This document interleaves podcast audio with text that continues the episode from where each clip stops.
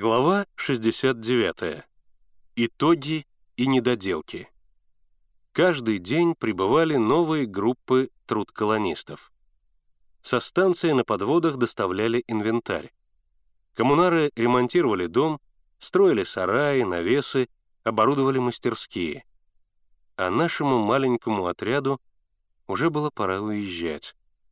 Август золотил листья на деревьях, ночи становились длиннее, спать в палатках было уже холодно. Да и все дела были в сущности закончены. Николай Рыбалин оправдан, тайна бронзовой птицы раскрыта. Усадьба принадлежит труд коммуне. Обучено грамоте 12 человек. Пионерский отряд в деревне создан. Последние дни ребята деятельно помогали коммунарам. Кит тот просто не вылезал из кухни.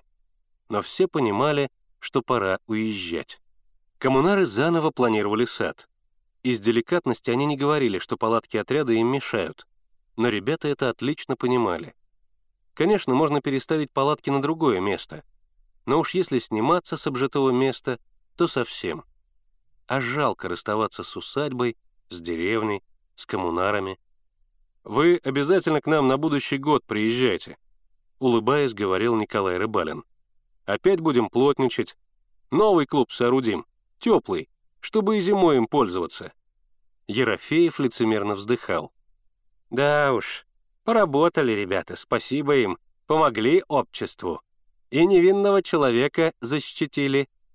Но глазки его смотрели подозрительно и настороженно, и никто не верил ему. Художник-анархист объявил, что он тоже едет в Москву. «Больше там простору для талантливого человека», — говорил он.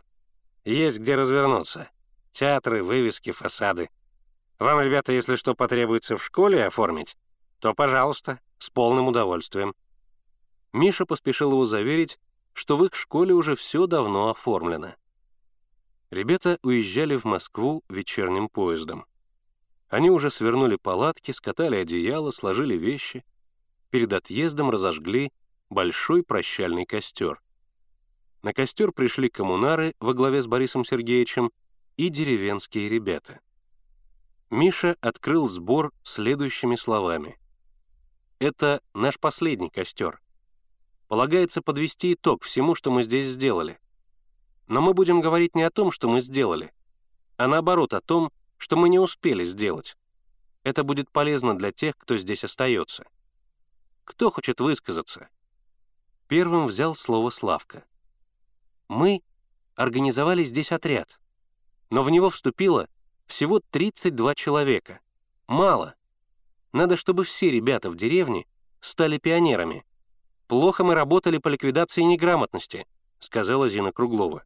Обучили всего 12 человек. А надо, чтобы вся деревня стала грамотной. «В деревне нет больницы», — сказал Бяшка.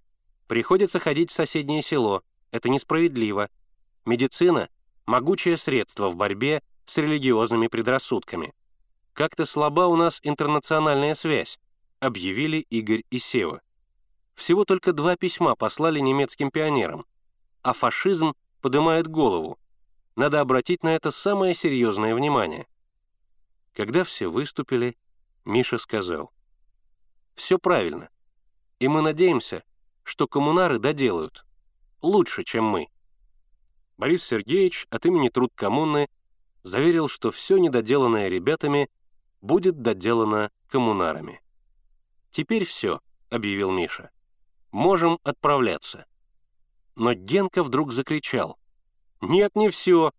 Есть еще одно недоделанное дело». «Какое?» «Помните, Миша читал нам свои стихи. Стихи, в общем, неплохие, но там не хватало последних двух строчек. Я их сочинил. Давай говори» сказал Миша. «Только поскорее». Ему стало очень стыдно, когда Генка заговорил о стихах. Миша надеялся, что все про них давно забыли. «Так вот», — Генка отставил назад ногу. «Так вот, последняя строфа Мишиного стихотворения начиналась так. «Борьба лишь начата, и нам передан молот, цепями все еще опутан шар земной». И на этом обрывалось. Я предлагаю закончить так. Но мы сильны, и дух наш молод. Вперед, товарищи, за мной!» И он выбросил руку вперед, призывая всех идти за собой. Но такой конец ребятам не понравился. «Почему именно за тобой?» — сказали одни. «Разве ты заслужил, чтобы все шли именно за тобой?» «Смахивает на плагиат», — говорили другие. Первая строчка содрана из песни «Мы кузнецы». Там дух наш молод, и здесь дух наш молод. И рифма одна — молод, молод. «Еще хуже, чем у меня», — сказал Миша. «Впрочем, над этими строчками поработаем в Москве. Конечно, у кого будет желание. А сейчас поторопимся, иначе опоздаем к поезду». Борис Сергеевич предложил подводу, которая довезла бы вещи до станции. Но ребята отвергли это предложение. Они не маменькины сынки и умеют ходить в полном походном снаряжении. Ребята погрузили на себя свое незатейливое имущество. Отряд выстроился и зашагал к станции. Москва, 1955-56 годы.